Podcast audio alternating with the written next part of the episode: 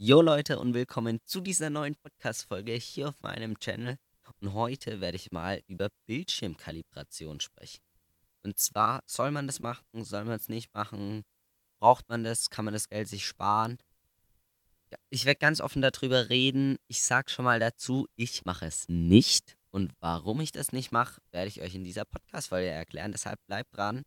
Und los geht's jetzt auch schon mal. Was ist denn diese Bildschirmkalibration überhaupt? Und zwar bei Laptops zum Beispiel oder bei Monitoren. Da erstellen sich die Farben irgendwie von selbst ein. Das ist einfach so, das kann man noch nicht so richtig ändern. Und deshalb muss man die Farben eigentlich immer mal wieder richtig nachstellen, dass dann die Farben wieder passen. Aber, jetzt kommt gleich das große Aber, das kostet Geld, weil man muss es, äh, man muss sich so ein Gerät kaufen, mit dem man die Farben kalibrieren kann und alles. Und ich finde, das macht keinen zwar ist es ja so, dann siehst du die Farben an deinem, an deinem Laptop oder an deinem Monitor siehst du die richtig. Aber wenn du die dann an den Kunden rausschickst oder an das Model, der hat ganz sicher nicht sein Handy oder seinen Monitor kalibriert. Der sieht es dann auch nicht richtig. Von dem her kannst du zwar dann an deinem Monitor oder an deinem Laptop sehen, ah ja, sieht gut aus, so passt es.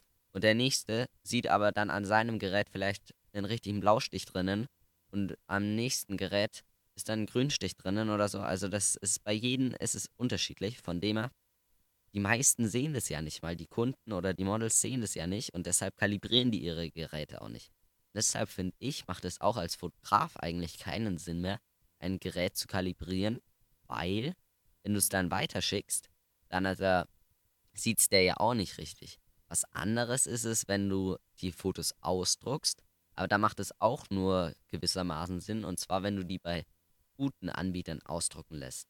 Weil wenn du die bei irgendwelchen günstigen Anbietern ausdrucken lässt, die achten auch nicht darauf, dass die Farben perfekt sind. Da kann man dann schon mal irgendwie einen Farbstich drin haben.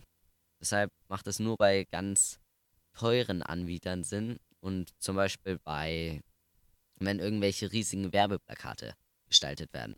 Da ist es natürlich klar, dass die einen kalibrierten Monitor brauchen, weil wenn die dann Bild ausdrucken, äh, 5 Meter groß oder so, dann da können die nicht sagen, ah, Mist, jetzt ist da irgendein Farbstich drinnen, müssen wir leider nochmal ausdrucken. Das geht da nicht. Deshalb müssen die einen perfekten Monitor haben.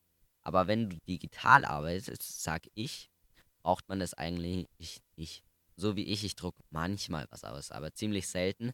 Und da finde ich, ist es dann eigentlich egal, weil man sieht es meistens eh nicht.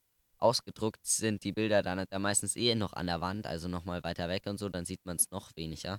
Von dem her, finde ich, macht es überhaupt keinen Sinn. Zum Beispiel ist es auch bei mir jetzt ein Beispiel. Wenn ich die Bilder an meinem Laptop bearbeite, sehen sie da gut aus. Wenn ich sie dann an meinem Handy anschaue, denke ich mir immer, boah, ist das ein geiles Foto, so kontrastreich und alles. Also mein Handy ist da ganz anders wie mein Laptop.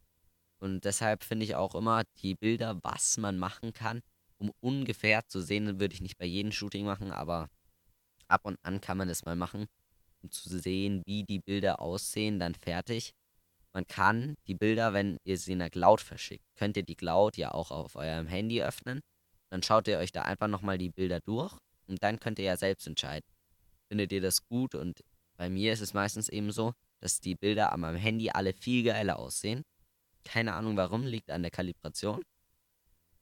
Und am Display natürlich, aber das ist halt so und deshalb passt es dann immer. Und wenn ihr dann mal irgendwie einen krassen Farbstich sehen solltet oder so, könntet ihr es ja nochmal ausbessern, nochmal neu überarbeiten oder so. Deshalb, ich sag, Bildschirm kalibrieren macht keinen Sinn.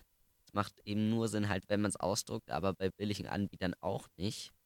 Deshalb, wenn ihr meistens digital arbeitet oder wenn ihr mal nur ganz selten was ausdruckt oder dann auch nicht bei so teuren Anbietern, weil so die meisten Leute sehen diesen Unterschied halt nicht und von dem her kalibrieren die meisten Leute ihr Handy nicht oder ihren Laptop oder ihren PC oder was auch immer. Wenn sie dann da eure Bilder ansehen, dann da kann schon sein, dass die da irgendwie einen Farbstich haben. An eurem Monitor dann nicht, aber ihr könnt ja nicht sagen, ja, an meinem Laptop sehen die Farben perfekt aus und an allen anderen Geräten sehen die scheiße aus. Deshalb müsst ihr so ein Mittelding finden. Ich finde das mit der Cloud eine super Idee, Idee, wenn man die Bilder einfach nochmal in der Cloud anschaut. Dann sieht man perfekt, ah ja, passt, passt, passt, passt nicht, bearbeite ich nochmal neu, fertig. Von dem her ganz klar, ich würde nicht einen Monitor kalibrieren, weil ich finde einfach, das Geld kann man viel besser investieren, weil meistens sieht man das eh nicht. Wenn, auch als Fotograf würde ich sagen, siehst du keinen Unterschied, ob der Monitor jetzt kalibriert ist oder nicht, außer wenn so riesige Unterschiede sind, aber meistens nicht.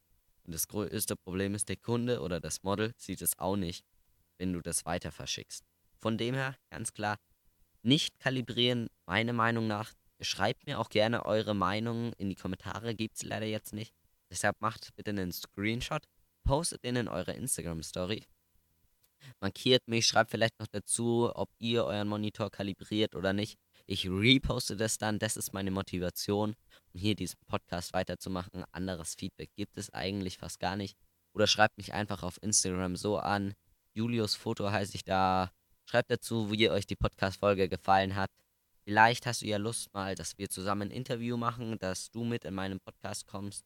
Dann schreib mir auch ein Julius Foto auf Instagram oder meine E-Mail-Adresse ist in den Show Notes. Und ja, wir hören uns nächste Woche hoffentlich. Ich wünsche euch jetzt noch schöne Weihnachten, weil wir haben gerade den 23.12. fällt mir gerade ein. Und ja, also Weihnachtsgeschenk braucht ihr ganz sicher nicht. Ein Kalibrierungsgerät. Wir sehen uns beim nächsten Mal. Wahrscheinlich noch in diesem Jahr. Bis dahin, ciao.